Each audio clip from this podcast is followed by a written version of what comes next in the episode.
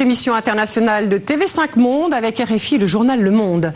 Très heureuse de vous retrouver sur ce plateau. Notre invité aujourd'hui est un diplomate de terrain formé à l'école du gilet pare-balles. Il a été ambassadeur dans des pays en guerre, en Irak et Afghanistan, mais a également porté la voix de la France en Syrie, à Alger ou encore à Sarajevo. Une carrière qui s'est achevée à la tête de la DGSE, les services de renseignement extérieur de la France, en 2017. Avant de vous retrouver, de le retrouver, euh, Bernard Bajolet, je vous propose ce document, un extrait du film Le Septième Saut, réalisé par le Suédois Ingmar Bergman en 1957. De retour des croisades, un chevalier rencontre la mort en chemin. Voici leur dialogue. Qui es-tu? Je suis la mort. Tu viens me chercher? Depuis longtemps, je marche à tes côtés. Je sais. Es-tu prêt? Mon corps, oui. Mais pas moi.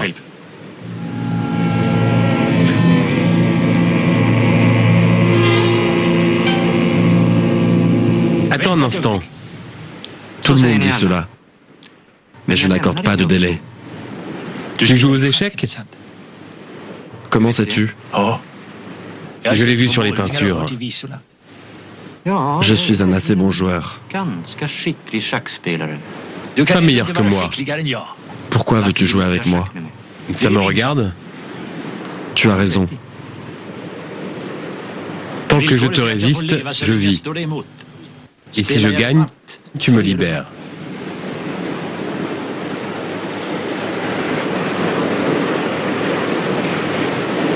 Tu as les noirs. C'est ma couleur. Bonjour Bernard Bajolet.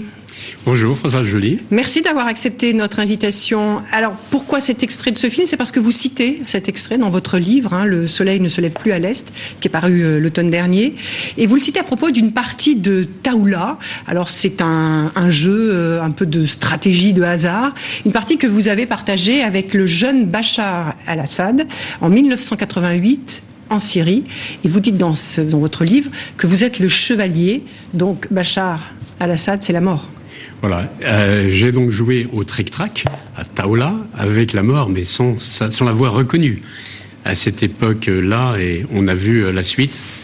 Et euh, lors de cet épisode, je ne me suis pas douté une seule seconde qu'un jour Bachar serait le président de la Syrie et qu'il l'amènerait à la catastrophe que l'on constate aujourd'hui. Et puisqu'à l'époque, ça devait être son frère aîné hein, qui se tuera dans un accident de voiture, qui devait succéder au père. Mais euh, Bachar el-Assad donc euh, incarne la mort. Euh, pourtant, aujourd'hui, il est devenu un interlocuteur aux, yeux de, de la communauté internationale et de la France, puisque Emmanuel Macron dit qu'il faut aussi parler avec Bachar el-Assad. Alors, je ne crois pas. Bachar n'est pas devenu un interlocuteur pour la communauté internationale, c'est un interlocuteur pour Vladimir Poutine, c'est un interlocuteur pour le général iranien Soleimani, mais ce n'est pas un interlocuteur pour la France. Mais on ne demande plus son départ, comme il a été Alors le oui, cas. bien euh, sûr. ça a été le cas sous François Hollande. Alors, ce sont deux choses différentes. hein. Euh, Emmanuel Macron, si je le comprends bien, a dit qu'il ne s'agissait pas de faire de- de- du départ de Bachar un préalable, Préalable. euh, à la participation des discussions sur euh, la Syrie. Mais il n'a pas dit que Bachar était devenu son interlocuteur. hein. C'est- quelque chose. La limite est euh, la limite est difficile à parfois Oui, mais à en- établir entre les deux. C'est vrai, mais en fait, euh, Emmanuel Macron est revenu à une situation quand même très proche de celle qu'a connue François Hollande, puisque son ouverture, euh, très très prudente, a été rejetée par euh, Bachar d'un revers de main, ce qui a amené Emmanuel Macron ensuite à dire que la place de Bachar, c'était devant un tribunal international. Donc finalement, on est revenu en partie, au moins au point de départ. On, on reviendra sur le dossier syrien, mais avant de poursuivre cet entretien, Bernard Marjolais, je vous propose de revenir sur- avec ce focus avec euh, Lou Bureau et Rodolphe Clémendol sur votre parcours. Ah oui, ça y est, ça y est, c'est bon. Ce jour-là, Bernard Bajolet, votre sourire d'ambassadeur en dit long. La France s'affiche à Bagdad, 13 ans après sa fermeture. Nous sommes en 2005, dans une Irak en guerre. Mais pas de quoi vous effrayer. Le terrain, vous connaissez. Vous n'hésitez d'ailleurs pas à enfiler le gilet pare-balles si besoin. 38 ans de carrière diplomatique, des dizaines de conflits sous quatre présidents français, forcément, ça marque. Ce sont des moments de, vérité qui donnent euh, aux rapports humains une intensité particulière. Et puis, dans ces circonstances dramatiques, on a le sentiment de pouvoir vraiment participer à l'histoire.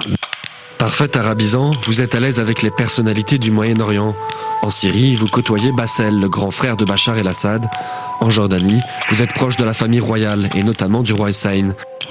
Vous devrez gérer de nombreuses prises d'otages, comme ici en Irak avec les journalistes Christian Chesneau et Georges Malbruno.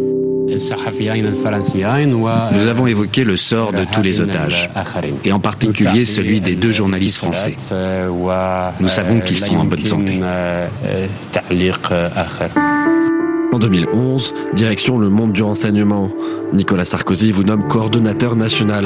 Trois ans plus tard, vous voilà directeur de la DGSE, un domaine en plein bouleversement avec la généralisation des cyberattaques.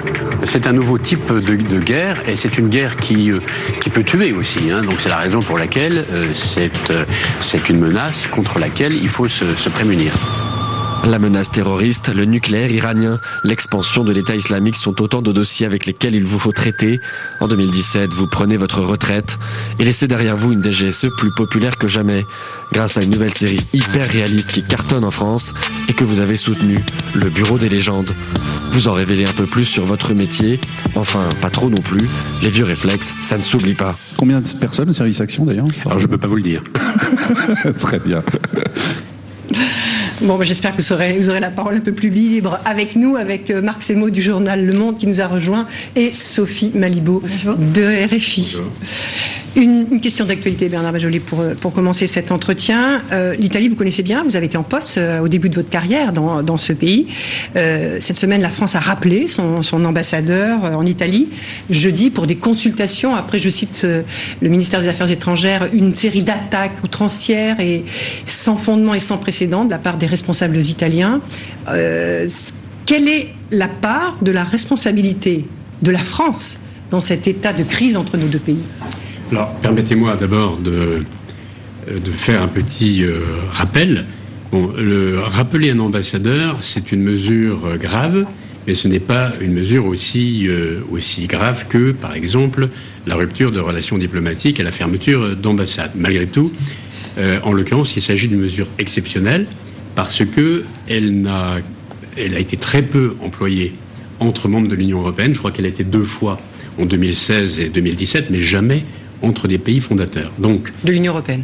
De l'Union européenne. Donc le gouvernement français a voulu euh, marquer le coup et euh, je pense qu'il a eu raison de le faire parce que euh, les initiatives et propos qui ont été tenus par Luigi Di Maio et le vice-président du Conseil, vice-président du Conseil, et son collègue Matteo Salvini sont tout à fait le ministre de l'Intérieur inadmissibles, inadmissibles. Mais sur la part de la responsabilité de la France dans cette affaire. Alors bon, il faut pour être honnête reconnaître que la France a une part de responsabilité dans la mesure où bah, c'est la France qui a commencé, si je puis dire, avec la mise en cause euh, en mai 2018 euh, euh, des dirigeants italiens dans l'affaire de l'Aquarius, hein, puisqu'ils ont été qualifiés, on leur a reproché leur cynisme et leur irresponsabilité. Absolument, c'était les, propos du président. Et ce qui a amené le président du Conseil italien, je crois, Monsieur Conte,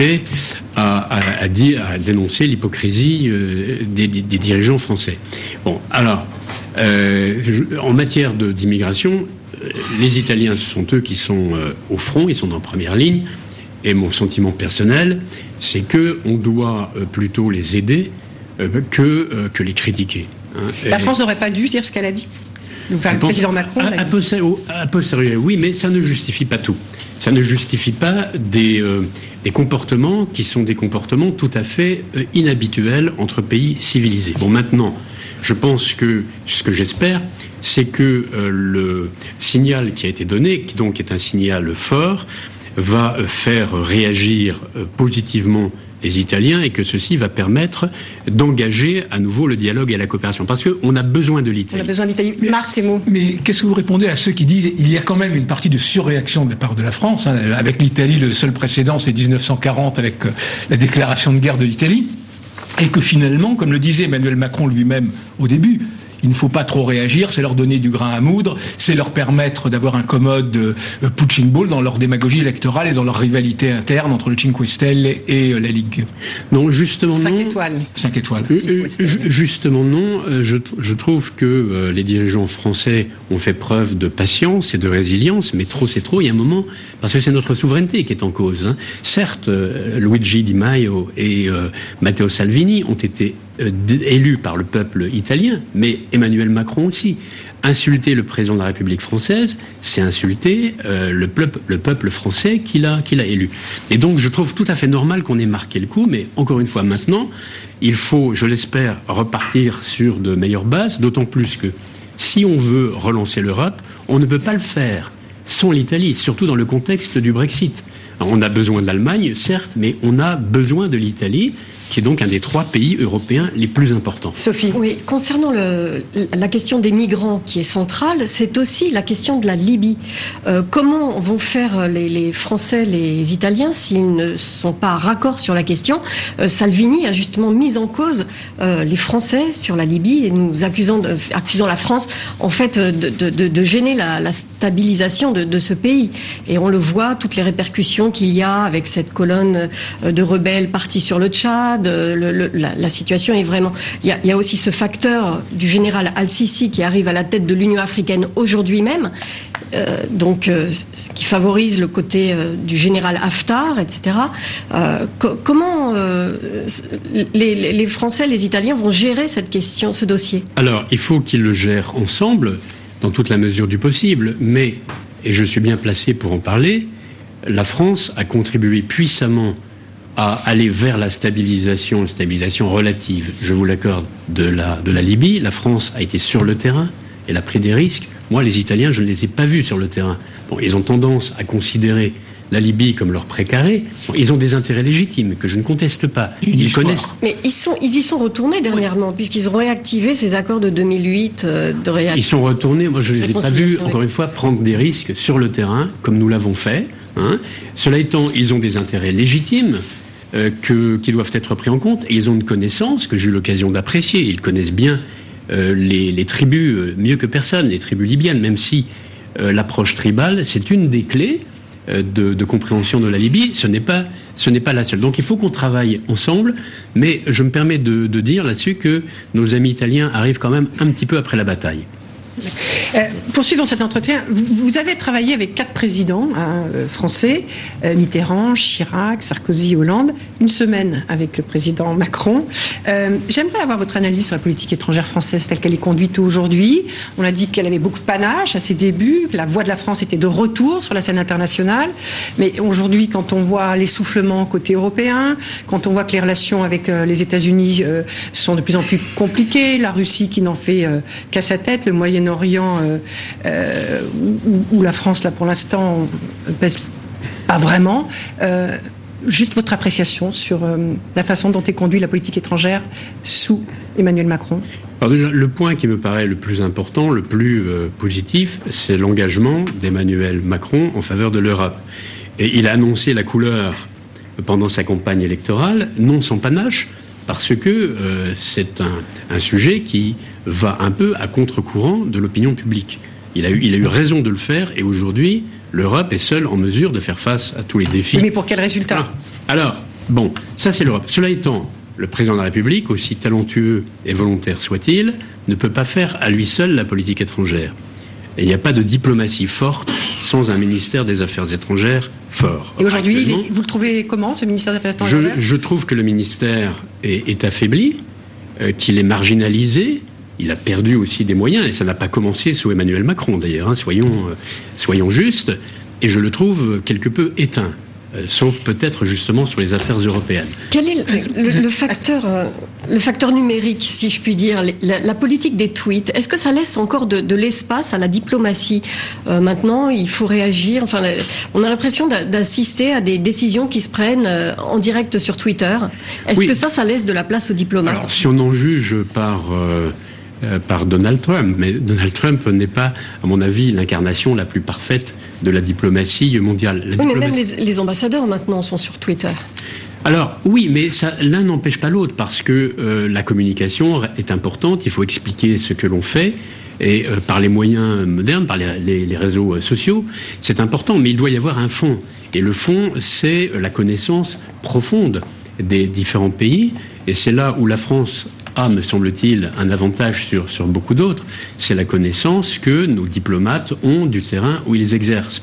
Et ça, c'est irremplaçable. Et leur expertise, vous dites, n'est pas assez euh, peut-être utilisée aujourd'hui, Marc Mais est-ce que vous pensez justement, il y a cette baisse de moyens constante qui a commencé avant le, président Macron, mais qui est quand même bien réelle? Est-ce que vous pensez justement que la diplomatie française, qui jusqu'ici avait un outil universel, c'était le deuxième ou le troisième réseau diplomatique au monde, devrait d'une certaine façon se concentrer sur un certain nombre de pays, de, de sujets, de dossiers, et ne plus vouloir finalement être partout, ou au contraire, il faut garder ce caractère absolument universel la diplomatie française alors, je pense c'est un vieux débat. Bon, le caractère universel est important, d'autant plus que euh, tous les membres des Nations Unies votent à l'Assemblée euh, générale, donc il faut, il faut avoir une présence, euh, une présence minimale, peut-être pas partout, mais il est vrai que certaines remises en cause, peut-être, n'ont pas, n'ont pas été faites. Moi, j'ai toujours pensé que, notamment en Europe, nos ambassades étaient peut-être, dans certains cas, surdimensionnées.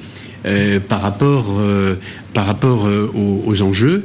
Ce qui est important, c'est Bruxelles aujourd'hui. C'est la représentation permanente de la France auprès de l'Union européenne. Il y a aussi une représentation, comme vous le savez, auprès de l'OTAN et une ambassade auprès du gouvernement belge. Mais voilà, là peut-être qu'il y a, il y a, il y a une réflexion à, à, conduire dans le cadre du renforcement que, j'espère de, l'Union européenne. Mais on ne peut pas, si vous voulez, constamment euh, attendre euh, le même résultat d'un ministère dont les moyens euh, diminuent. Et je pense notamment aux aspects, car il n'y a pas que la diplomatie pure, il si tant est qu'elle le soit, il y a le, les aspects culturels. La France aussi a un réseau culturel qui est incomparable avec les instituts culturels, les instituts d'archéologie, les instituts de, recherche. Et tout ça a de plus en plus de difficultés. Voyez, pour, euh, par exemple, euh, exporter notre art euh, contemporain, les arts plastiques, le, cinéma, le, théâtre, tout ça. Souvent, nos instituts n'ont plus les moyens de, de le faire. Or, ça, c'est un, c'est un élément important euh, de l'influence de la France. Bernard, je vais poursuivre cet entretien. On va aller sur le dossier syrien hein, qui est dans l'actualité aujourd'hui pour plein de raisons. Le retrait américain, la question kurde et le retour des djihadistes français sur euh, le territoire français qui euh, aujourd'hui n'est plus tabou. Mais une question avant de, de Marc Semo. Oui, en lisant votre livre, on voit que le fait d'être un cavalier émérite finalement est très utile dans le monde arabe. Alors, ça m'a en tout cas été très, très utile parce que le cheval euh, est un animal qui a euh, une image très, très positive, prestigieuse dans le monde arabe et euh, qui, qui, aide à des, rapprochements. Le, sport aide à finalement au contact avec des, milieux qui sont parfois très très rétifs, très comme la famille Assad. Euh, comme euh, par exemple. Vous étiez euh, proche de, du, premier, du premier fils de l'aîné hein, de la famille Assad. Oui, oui, oui. Bassel. J'étais en effet proche de, de Bassel Assad que je, je, considérais comme un, un, ami. Je crois que c'était c'était réciproque et qui m'a qui m'a toujours qui m'a toujours ouvert ses, ses, ses, portes. Donc nous allions nous allions ensemble au club qu'il avait fait construire dans la banlieue de dans la banlieue de Damas. Et en effet, c'est quelqu'un qui euh, qui était préparé à l'exercice du, un diplomate peut être ami avec euh, des familles euh, comme celle de, de Bachar, de d'Afez al-Assad père, puis Bachar aujourd'hui compte tenu, il y, a quand même eu un, exercice du pouvoir euh, avec des milliers de morts, avec des gaz, des, du temps du père aussi, hein, d'Afez al-Assad, on le sait, Hama, etc. Tout à fait. Alors, ce, mot ami peut, peut questionner? Oui, j'avais euh, je me je me posais moi-même la, question parce que euh, j'avais des, des, des, relations humaines d'un côté, mais de l'autre côté, je ne pouvais pas ne pas apercevoir un certain nombre de choses. Certains, certaines personnes qui étaient jetées en prison, ou même, enfin, et dont, un de mes amis d'ailleurs, qui a été jeté en prison et qui est mort. Euh, d'ailleurs, parce que c'était une dictature en fait. Hein, parce, que, parce que c'était une dictature. à cette époque déjà. Donc il y, a un dédoublement un petit peu. Euh, il y a la relation euh, humaine, l'estime qu'on peut avoir, la considération pour la personne, et puis en même temps la euh, la nécessaire lucidité qu'on doit avoir sur la nature du régime. Alors, on va revenir sur les questions d'actualité tout de suite sur, la question du, retour hein, des, djihadistes français. Euh, on se fait un peu forcer la main par, le, par les Américains, puisqu'il y avait une forme de statu quo qui avait décidé de la France de les laisser euh, là-bas. Ils sont, détenus par les Kurdes. On parle, il y a un nombre qui circule, un 130, je ne sais pas si c'est le bon nombre, si vous pouvez nous en dire plus. Alors, qu'est-ce que vous en pensez, vous, de ce retour? Euh, aujourd'hui est-ce que, d'une certaine façon, on ne fait pas forcer la main par les Américains Alors, il y a deux questions hein, dans votre question. D'une part, en ce qui concerne le retour, euh, dès lors qu'il n'y a pas de que, les, djihadistes en question ne sont pas détenus par un État euh, ou un État en qui on puisse se fier, en tout cas, il n'y a pas d'État pour le moment. d'une part, et d'autre part, on n'a pas de garantie sur le fait qu'ils resteraient en, prison. La seule solution, euh, euh, c'est le retour à leur jugement euh, en France. Pour l'instant, on se satisfaisait du fait qu'ils soient détenus là-bas et on avait, enfin, les autorités françaises n'étaient pas très enclines au fait qu'elles rentrent. Que, que, que, ces djihadistes rentrent sur le sol national Alors, je, en effet, j'ai pas senti qu'il y avait un très grand enthousiasme à les voir rentrer mais on ne peut pas non plus prendre le risque de les voir se disperser dans, la nature et présenter de nouveau une, menace pour nous. Hein. C'est la question que j'allais vous poser, Bernard Bajolet. En fait, vous estimez qu'on n'a pas vraiment les moyens, si jamais ils étaient maintenus sur place en Syrie, on n'aurait pas les moyens de vérifier leur infiltration ou pas euh, sur le territoire, euh, sur le sol français? Écoutez, ça, c'est le rôle des services de renseignement c'est ce que c'est ce que il s'attachait, s'attache toujours à faire. Mais euh, ceci, malheureusement, n'a pas empêché, et, je, me, je me suis toujours, je me le suis toujours reproché d'une certaine façon. Ceci n'a pas empêché euh, les attentats du 13 novembre 2015, puisque du Bataclan. Un des, le Bataclan, puisque un des un des acteurs, pour ne pas dire le coordonnateur, est quelqu'un que nous connaissions, que nous suivions, mais nous ne l'avons pas vu sortir de, Syrie. Donc des gens euh, qui ne sont pas sous, euh, qui sont pas en prison, des gens qui se, euh, qui sont, qui sont libérés dans le pays où ils se trouvent peuvent présenter pour nous une menace et cette menace, on ne peut pas se la permettre. Ça vient aussi du fait que la relation entre la Turquie et la France aussi est une relation difficile, qui a une, un manque de lien de confiance entre les deux pays Alors, la Turquie est un partenaire vraiment euh, essentiel pour nous sur un plan général, mais aussi plus particulièrement en matière de coopération euh, sur, euh, sur le terrorisme. C'est une coopération qui n'est pas facile. Et un double, double, langage? Je, je n'irai pas jusqu'à dire ça. je connaissais très bien le chef des services turcs, que je, je, considère vraiment comme un, comme un ami qui est quelqu'un de tout à fait euh, remarquable, mais il y a une très grande sensibilité des, des Turcs à tout ce qui concerne les djihadistes présents sur leur territoire. Hein, ils ont euh, et savoir euh, pouvoir euh, coopérer avec eux sur des gens qui sont présents sur le sol turc, c'est pour une question de, souveraineté. Donc ce n'est pas facile. Vous avez été patron de, la DGSE, un des services de renseignement, vous, venez de le rappeler. Est-ce qu'aujourd'hui, alors que le, territoire du, groupe État islamique est extrêmement réduit, est-ce qu'aujourd'hui vous craignez encore pour la France des attentats sur le mode de celui qui a été commis en 2015, c'est-à-dire avec des équipes qui organise ça de l'extérieur du territoire Alors, le fait que Daesh euh, ait euh, perdu, ou soit en voie de perdre la quasi-totalité de son territoire... Il reste quelques kilomètres carrés à Dar Oui, affaiblit la capacité de Daesh à programmer des attentats à l'extérieur. sur un plan très, très pratique, mais aussi sur le plan de l'image qu'il projette. Daesh est moins euh, attractif que quand il pouvait euh, euh, apparaître comme un État voulu par Dieu et, protégé par Dieu. Maintenant, il n'y a, plus d'État. Donc, il, il n'a plus cet effet démon. Malgré tout, Daesh reste dangereux et est en train actuellement de se réorganiser dans plusieurs pays, notamment en Irak, en Afghanistan, en Asie du, du Sud-Est, et euh, peut engager dans une surenchère d'ailleurs avec Al-Qaïda, organiser dans la clandestinité des, des attentats qui seraient projetés en Europe. Même si actuellement, actuellement la principale menace. Donc c'est une hypothèse qui est toujours envisagée. C'est une hypothèse qui est toujours, envisagée, euh, qui est toujours envisagée et qui risque même de se renforcer au fur et à mesure que euh, Daesh se sera réorganisé dans la clandestinité. Marc. Les États-Unis actuellement considèrent que la lutte contre Daesh est plus ou moins finie, se retirent du nord-est de la Syrie et des zones kurdes. Est-ce que la France est obligée de faire de même? Est-ce qu'elle pourrait rester? Et par ailleurs, qu'est-ce que peut quelle carte il reste encore en main à la France pour jouer un rôle dans l'après en Syrie et dans une éventuelle solution politique Alors, plusieurs choses. Déjà, quand euh, Donald Trump a annoncé peut-être un peu rapidement que Daesh était vaincu, quelques jours après, le 16 janvier, il y a eu un attentat à Manbij, donc euh, dans le nord de la Syrie, qui a fait 16 morts, dont 4 euh, Américains. Donc il ne faut jamais crier victoire trop vite. Mais la question, ce n'est pas seulement la lutte contre Daesh, c'est aussi euh, la relation avec nos alliés, la crédibilité de la France avec nos alliés. Sans euh, les forces de défense euh, syriennes, dont le noyau est un noyau kurde, nous n'aurions pas pu vaincre Daesh. Et je dois dire que nous avons été à leur côté avant les Américains.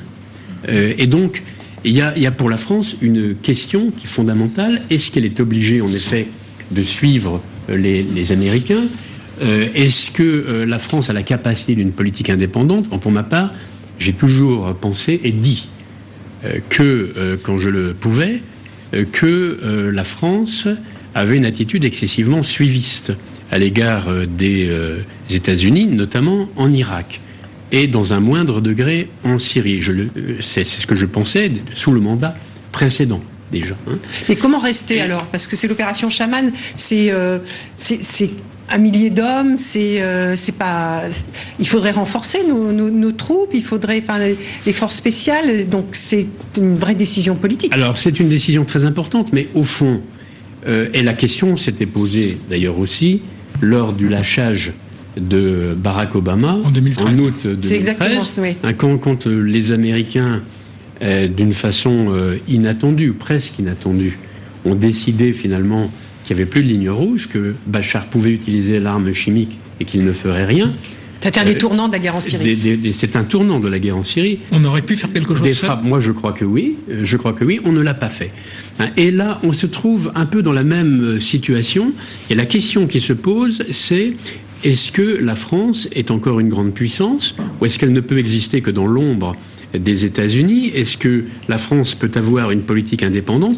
Mais je, pose la question sans avoir euh, tous les éléments. Oui, mais on entend bien dans ce que vous dites que vous pensez que nous sommes trop en retrait et que nous sommes trop suivistes euh, par rapport aux États-Unis Je pense que pour la France, il y a une question de, aussi d'honneur. Euh, j'ose employer ce, terme. Est-ce qu'on peut lâcher des alliés avec lesquels euh, nous avons euh, lutté contre contre Daesh. Alors ils sont ce qu'ils sont. Hein. Euh, c'est pas de grands démocrates. Pour cette région, ils ne sont pas ils ne sont pas légion, mais il se trouve que ce sont de, des combattants extrêmement efficaces et qui ont permis de permis d'écraser Daesh parce que la Russie, Bachar, etc. En dépit de ce qu'ils disent, ils sont pas pour grand chose. Bachar, c'est l'homme qui a euh, libéré euh, des djihadistes à partir euh, du printemps et de l'été 2011.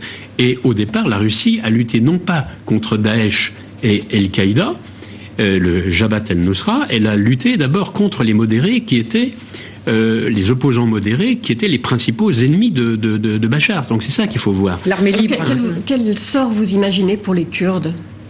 Écoutez, là, Bon, je ne parle pas au nom de la France. Hein. Je suis maintenant, euh, euh j'ai quitté le, service de, l'État, mais mon, mon sentiment, euh, c'est euh, sur ces, questions-là, c'est que la France ne peut pas favoriser le démembrement des États qui existent, car ceci serait déstabilisant. La France est favorable à l'unité de de l'Irak, mais ça n'empêche pas qu'il y ait une zone kurde autonome et que nous avons soutenu depuis le, départ. La France est favorable à, au maintien, elle souhaite même ardemment le maintien de l'unité de, la Syrie. Euh, mais euh, ceci n'empêche pas... Oui, mais on n'entend pas beaucoup. Les, Kurdes ont demandé hein, à la France de se manifester, etc. Ils demandent même une zone de, protection des Nations Unies. Euh, et Mitterrand, François Mitterrand l'avait fait en, en, 1971. 91. 91, pardon, pour saisir la, il avait saisi le Conseil de sécurité. Pourquoi, pourquoi Emmanuel Macron ne fait pas ça, selon vous? Moi, je, écoutez, je, je sais pas, je ne veux pas me, me prononcer de façon euh, spécifique euh, là-dessus. Simplement, je pense que cette demande euh, de protection est une demande légitime. Elle est légitime et outre cette espèce de, devoir moral que nous avons à l'égard de ces alliés, il y a une autre raison. C'est que pour ma part, je fais davantage confiance aux Kurdes qu'à d'autres pour assurer l'étanchéité de la frontière entre la Syrie et la Turquie. Et le retrait américain, vous estimez que c'est un fait acquis? Parce que ça fait depuis quelques mois que le président Macron, manifestement, demande euh, au téléphone à Donald Trump, paraît-il, de retarder euh, ce, retrait. Est-ce que, finalement, euh, vous pensez que ces demandes peuvent encore avoir un effet? Alors, de toute évidence, Donald Trump a tenu compte, au moins en partie et provisoirement, des conseils très forts qui lui ont été donnés, ce qu'il fait rarement. Hein. Mais euh, si on regarde euh, avec un petit peu de recul, on constate que, Trump euh, est quelqu'un qui est totalement imprévisible mm. à court terme, d'une heure à l'autre, qui renie ce qu'il vient de dire, sa signature, mais à plus long terme, finalement, il est assez prévisible et il fait ce qu'il dit. Et donc je crains que, en, fait, il fera ce qu'il avait dit et qu'à un moment ou un autre, il se retirera de la Syrie. D'ailleurs, il y a une continuité aussi paradoxale. Oui, avec Barack Obama. avec Barack Obama, tout à fait. Aussi bien pour l'Afghanistan, d'ailleurs, que pour euh, la Syrie, parce qu'on euh, on, caricature un peu Donald Trump, mais il y a euh, derrière cela en, fait, une certaine, un certain désengagement américain. Et la continuité du, retrait. Voilà, qui pose un vrai défi pour l'Europe. vous avez parlé des Iraniens en Syrie. Est-ce que quelle est votre réaction vous aujourd'hui face au, leadership iranien Ils sont avec, ils ont des alliés en Irak avec les chiites au gouvernement. Ils sont au Liban avec le Hezbollah. Euh, ils ont le leadership sur cette région aujourd'hui. Il est là maintenant, le leadership. Bah, grâce aux Américains. D'abord grâce aux Américains, puisque elle a aussi une grande continuité dans la politique euh, américaine et l'aveuglement euh, américain, puisque en 2003, c'est George W. Bush qui a placé au pouvoir euh, à Bagdad des chiites euh, pro-iraniens. Enfin, je simplifie un tout petit peu, hein, mais, oui, mais enfin, en, gros, c'est quand même. C'est pas les Iraniens de Téhéran, mais. Ensuite, ils s'en sont rendus compte. Hein. Euh, Chirac m'avait envoyé aux États-Unis, où j'ai rencontré d'ailleurs Bolton et, d'autres, et qui m'avait demandé, et Negroponte, qui était le directeur national du renseignement américain, qui m'a demandé, mais est-ce que, est-ce que on nous reproche d'avoir euh, livré l'Irak à l'Iran sur un tapis rouge Est-ce que sur un plateau d'argent, pardon Est-ce que, est-ce que, est-ce que vous êtes, euh, qu'est-ce que vous en pensez? Mais ce qui est étonnant, c'est que vous me posiez maintenant la question. C'est une évidence. Alors ensuite, Barack Obama, avec euh, son lâchage, je veux dire, de d'août 2013, et puis maintenant. Maintenant, Donald Trump, avec l'annonce d'un retrait. Donc, les Américains, ce sont eux qui, qui, qui ont ouvert une autoroute à l'Iran, et puis maintenant se, se plaignent de l'influence euh, de l'influence iranienne. Hein, et bon, et en même temps, Trump euh, dénonce euh, l'accord qui, a été signé avec l'Iran pour l'accord nucléaire, qui n'était pas parfait, et la France avait d'ailleurs agi à l'époque, hein, Laurent Fabius notamment, pour que l'accord soit un peu moins imparfait que ce qu'il était, euh, ce qui, ce, ce qu'était le projet qui avait été conclu par euh, par Kerry et euh, son homologue iranien Zarif. Mais voilà, mais c'est un accord qui avait le mérite au moins de d'exister. Et on a un peu le sentiment que, en le dénonçant, Donald Trump déstabilise les modérés en Iran et favorise les radicaux. Alors peut-être dans un but de, de changer le, le régime, euh, ce qui me paraît quand même très hasardeux.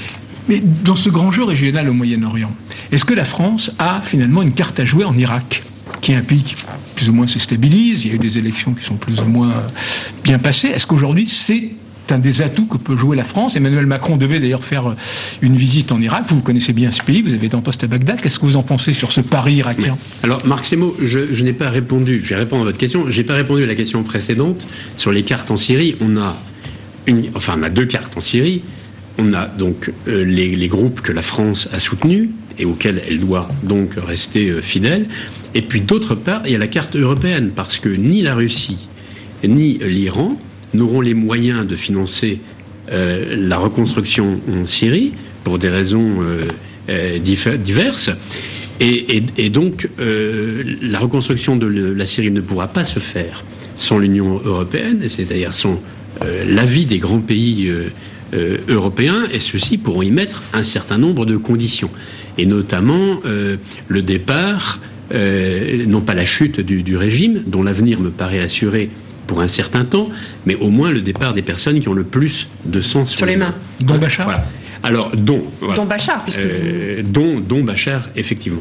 Alors, et sur l'Irak Maintenant, sur l'Irak, oui, on a, on a des cartes. Et je trouve que justement, dans toute la crise récente, nous avons, euh, nous avons une approche, comme dans un certain nombre de pays, euh, américains et français, excessivement sécuritaire. Mais on n'a pas traité, au fond, le problème politique. Le problème politique, c'est euh, le rééquilibrage euh, de, euh, de, la représentation des différentes communautés au sein du gouvernement. les sunnites sont marginalisés depuis 2003 et ceci euh, est en partie à l'origine de l'extrémisme et du terrorisme. et du groupe État islamique. Ça, ça le, il se nourrit de ça, il se nourrit de la marginalisation des sunnites. Donc si on veut réduire le risque de, d'extrémisme, eh bien il faut réintégrer les sunnites dans, dans le, jeu. Et euh, quand les, les Irakiens ont eu besoin des États-Unis et de nous, alors que les Américains étaient partis. Hein, mais donc euh, les Américains ont dû revenir et nous euh, avec pour combattre Daesh. Eh bien, aucune condition n'y a été mise. Hein, euh, et, donc on est à la situation qu'on était. Malgré tout, la France a beaucoup d'atouts en Irak parce qu'elle a un avantage aussi sur d'autres, c'est qu'elle parle à tout le monde sauf les terroristes justement. Mais elle a des contacts et des contacts de confiance partout, y compris, je dirais, avec le Premier ministre, Abdel, Abdel Merdi, qui est, quelqu'un que je connais très bien, qui est, euh, qui est un, parfaitement euh, francophone, qui est un ami euh, de la France, qui est il, est, chiite, euh, il a de bonnes relations avec l'Iran, mais euh, il a le souci, je pense, du dialogue. C'est un homme de dialogue, c'est un homme de compromis. Donc je, compte, je compte beaucoup sur, lui. Vous, dites qu'il faut parler à, tout le monde. Ça va me servir pour vous parler d'un autre pays où vous avez été ambassadeur, c'est l'Afghanistan. en ce moment, il y a le dialogue en, Afghanistan se fait entre les États-Unis et les talibans. Le, président n'est pas dans le jeu à la demande des talibans. Est-ce que c'est acceptable, euh, vous qui connaissez bien ce pays, que le futur de l'Afghanistan se décide euh, à Doha quand les Américains et les talibans se rencontrent à Doha, ou même à Moscou comme ces derniers jours Alors je dirais non, euh, carrément, parce que, et c'est une mauvaise manière que les Américains font au président Ashraf Ghani à l'Afghanistan, d'une façon générale, de discuter directement avec les talibans. Les talibans, c'est ce qu'ils ont toujours voulu. Hein, et c'est comme, d'ailleurs, entre parenthèses, euh, Kim Jong-un, dont le père, le grand-père, ont mm. toujours voulu, c'était leur rêve, un dialogue direct. Donc, et Trump l'a offert euh, au dernier euh, rejeton sans aucune contrepartie. Voilà, je, ferme cette parenthèse-là. En Afghanistan, ce qui est important, c'est qu'un dialogue avec entre le gouvernement et les talibans qui soit soutenu par bien sûr la communauté internationale, mais que celle-ci ne se substitue pas. D'autre part, je connais très bien le, principal euh, acteur américain qui est euh, Zalmay Khalilzad, euh, qui a été lui-même d'ailleurs ambassadeur des États-Unis en Afghanistan, ensuite ambassadeur des États-Unis en Irak, je l'ai bien connu. Ensuite, il était candidat à un moment à la présidence de l'Afghanistan en 2014. Il était venu me voir d'ailleurs à cette époque. Mais est-ce que, en dépit de sa compétence, Zalmay Khalilzad est le mieux placé? Car lui-même euh, a pour langue maternelle le dari, c'est-à-dire la version afghane du, persan, mais les interlocuteurs qu'il en face de lui, ce sont des talibans. qui ne parle que le pashtou. Hein, donc je ne sais pas quel, quel effet ça, ça, produit. Mais et c'est une mauvaise manière fait, vous le dites au, président. Voilà. Et je pense que dans cette affaire, je ne crois pas, les États-Unis l'ont montré d'ailleurs, peut s'interroger sur 13 ans de présence internationale, où nous avons notre, notre part euh, aussi. Hein. Et un pays aujourd'hui au bord du chaos avec les talibans qui... Euh, exactement, quand la, la, sont dans Russie... 50% du pays. Sur l'Afghanistan, c'est qu'il y a aussi euh, des éléments de l'État islamique. Est-ce que vous avez l'impression que finalement, ils ouvrent grand la porte aux talibans juste sous la pression de cette autre menace? Alors, je, je, vais répondre à ces questions, mais juste sur les, les parrainages internationaux, je, pense qu'il faut que ces, contacts entre toutes les composantes de la société afghane, vous vous rappelez que la France avait organisé d'ailleurs des réunions à Chantilly euh, à, l'époque, que ceci se fasse essentiellement sous l'égide des pays frontaliers, dont la Chine. La Chine, qui est directement euh, concernée, je, pense qu'elle a plus de chances de réussir dans cette affaire que les États-Unis. Quant à la Russie, euh, sont passés avec l'Afghanistan. Euh, C'est compliqué. voilà, m'amène à voir quand même quelques, quelques, quelques doutes sur, sur ses chances d'apporter quelque chose de, de vraiment concluant. Et donc sur la question de l'État islamique en Afghanistan Alors l'État islamique et, Al-Qaïda se trouvent en concurrence avec euh, les talibans d'une certaine façon, ce qui rend euh, les choses plus compliquées pour les talibans parce que euh, les talibans sont sans doute attentifs à ne pas perdre d'assises dans la population du fait de, en, négociant avec le, les Américains, éventuellement avec le gouvernement afghan, euh, au profit de Al-Qaïda et de Daesh. Donc ce sont des éléments de, complexité dans le paysage.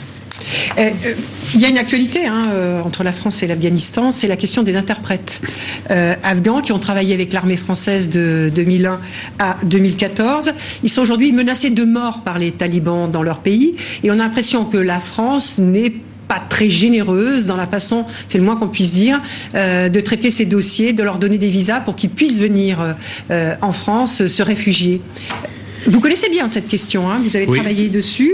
Euh, on ne fait pas assez sur cette affaire, manifestement. ce n'est pas mon opinion. Enfin, on peut toujours faire mieux. Hein, on peut toujours faire mieux. C'est un sujet qui me préoccupait beaucoup quand j'étais en Afghanistan, puisque euh, le, le, président de la République française, nouvellement élu, François Hollande, d'abord Nicolas Sarkozy avait annoncé un premier départ, ensuite euh, François Hollande l'a accéléré. Donc on s'est préoccupé en amont du sort des interprètes qui avaient travaillé pour l'armée française. Mais il n'y a pas que des interprètes d'ailleurs, hein. il y a d'autres personnels, les cuisiniers, etc. Oui, euh, bon, qui sont moins, moins, exposés, mais qui le sont quand même. qui, qui, sont moins, moins exposés. C'est 800 personnes? Alors, est-ce que ça semble tellement peu à l'échelle de la France Comment la France ne peut pas accueillir 800 personnes sur son déjà, territoire Déjà, c'est pas 800 personnes parce que euh, oui, y a 800, c'est des gens qui ont travaillé euh, deux jours pour la France. Euh, et il y a, y a, y a toutes les familles qui vont avec.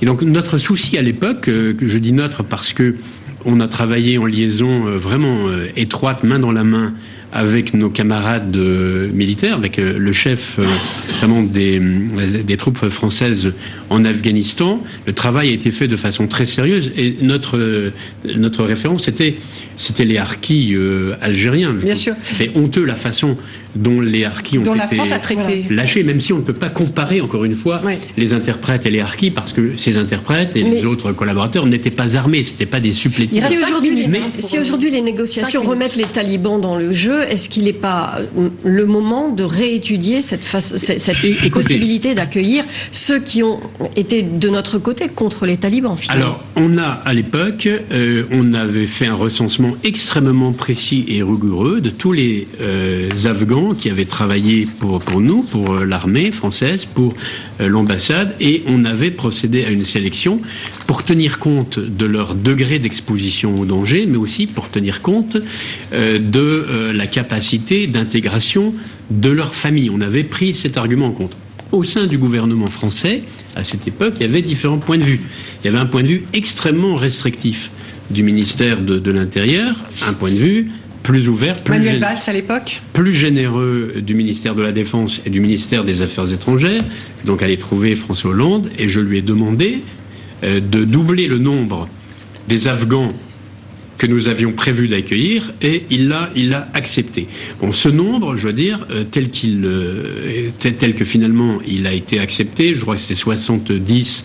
Bon, c'est le double avec euh, les, les, familles, était un peu en deçà de celui que le chef des troupes françaises, le général de Bavinkov et moi estimions, estimions souhaitable. C'était un peu en dessous. C'était un. Mais là, il s'agit quand même de la vie ou de la vie ou de la mort de. de oui. alors maintenant, je, je, je, trouve normal de, de, de, regarder de façon euh, positive, ouverte, les dossiers de ceux qui, à l'époque, euh, n'ont pas pu euh, être intégrés, mais en même temps, il faut être attentif au fait que beaucoup d'Afghans qui ont envie tout simplement de quitter leur pays, qui n'ont jamais travaillé pour l'armée française ou qui n'ont travaillé qu'un jour ou deux, qui ont surtout travaillé pour les Américains ou pour d'autres, ces Afghans-là essaient de profiter de, Il nous reste de, minutes. Hein. Voilà. Trois minutes. Dernière question peut-être, parce que vous avez été en charge du dossier des otages à de nombreuses reprises, et notamment euh, sur les prises d'otages qui ont eu lieu euh, sur le sol africain. Vous avez dit des choses très intéressantes dans votre livre, notamment sur la façon dont s'est déroulée, euh, s'est dénouée la crise d'Arlit. Il y a eu ensuite l'enlèvement de, de, nos confrères dans le nord du Mali, à Kidal, Ghislaine Dupont et Claude Verlon. Là-dessus, on ne comprend pas très bien pourquoi le secret défense est encore euh, opposé à toute progression de l'enquête Non, ce n'est pas le cas. Ce n'est pas le cas, puisque la, DGSE a été, je, sais de quoi je parle, elle a été, poste, hein, elle a été, elle a été saisie de plusieurs euh, demandes de déclassification euh, par le juge euh, qui ont donné lieu à la transmission euh, d'une quantité importante de tout ce que la DGSE disposait. Alors bien sûr, les, euh, les, les, noms des sources, enfin, tout ce qui peut mettre en danger des personnes sont effacés, mais ça c'est complètement normal. Mais il y a eu un travail extrêmement, comme c'est d'ailleurs le devoir, c'est une obligation. Il y a eu des informations parce que vous êtes, vous avez vous-même été entendu devant la justice il y a pas longtemps parce qu'il y a eu des informations qui ont circulé et de, très bonnes sources puisque c'est même le président Hollande qui, qui, en parlait à la famille d'un des otages, euh, de, de, nos confrères, euh, sur des écoutes téléphoniques avec un commanditaire, un entre un commanditaire, un exécutant qui donnait vraiment des, des, informations. Et puis, donc ces informations sortent, et puis tout d'un coup, c'est le déni. Comment l'expliquer Écoutez, tout ce qui, euh, tout ce que dont le, ce, ce service disposait a été transmis au juge. Bon, actuellement, il y a une procédure judiciaire en cours et donc je ne dirai pas un mot de plus. Mais ces, ces écoutes, vous, en vous, vous l'avez attesté euh, à un moment donné. Euh, Qu'en est-il? Non, écoutez, j'ai euh, dit au juge tout ce que j'avais à lui dire. Tout ce qui devait lui être transmis euh, l'a été, donc il n'y a aucun élément qui soit resté caché dans cette affaire. Eh bien voilà, ce sera le, mot de la fin. Bernard Bajolet, nous sommes euh, arrivés à la fin de cet entretien. Euh, merci d'avoir accepté de répondre à, nos questions, à celles de Sophie Malibaud de RFI et de Marc Semo du journal Le Monde ainsi qu'à TV5 Monde. Merci à vous tous pour votre fidélité. Merci à Anne-Sophie Fierry et Carla Boy pour la préparation de cette émission, à Eric Rizzi pour sa réalisation. On se retrouve la semaine prochaine pour une émission exceptionnelle. Nous serons à Accra, la capitale du Ghana, pour un grand entretien avec le président ghanéen Nana Akufo-Addo. À la semaine prochaine.